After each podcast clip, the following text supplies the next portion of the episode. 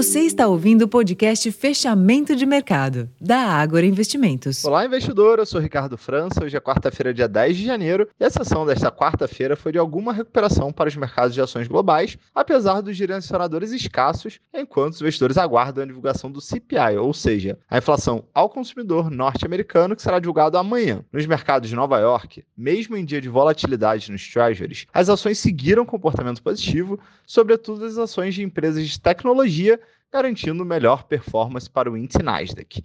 Mais cedo na Europa, os mercados encerraram sem direção única e pouco fôlego. No Brasil, o dia foi novamente de aversão ao risco e queda para a bolsa.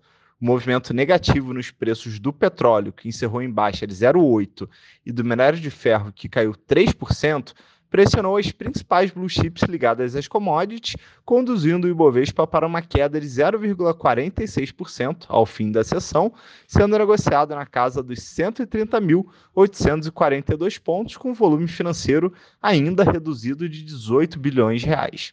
Nos demais mercados, o dólar fechou o dia em baixa de 0,3% aos R$ 4,89, enquanto os juros futuros não seguiram direção única. Amanhã, além da inflação ao consumidor nos Estados Unidos, será divulgado o dado de inflação também aqui no Brasil, referente ao mês de dezembro e, portanto, o ano fechado de 2023.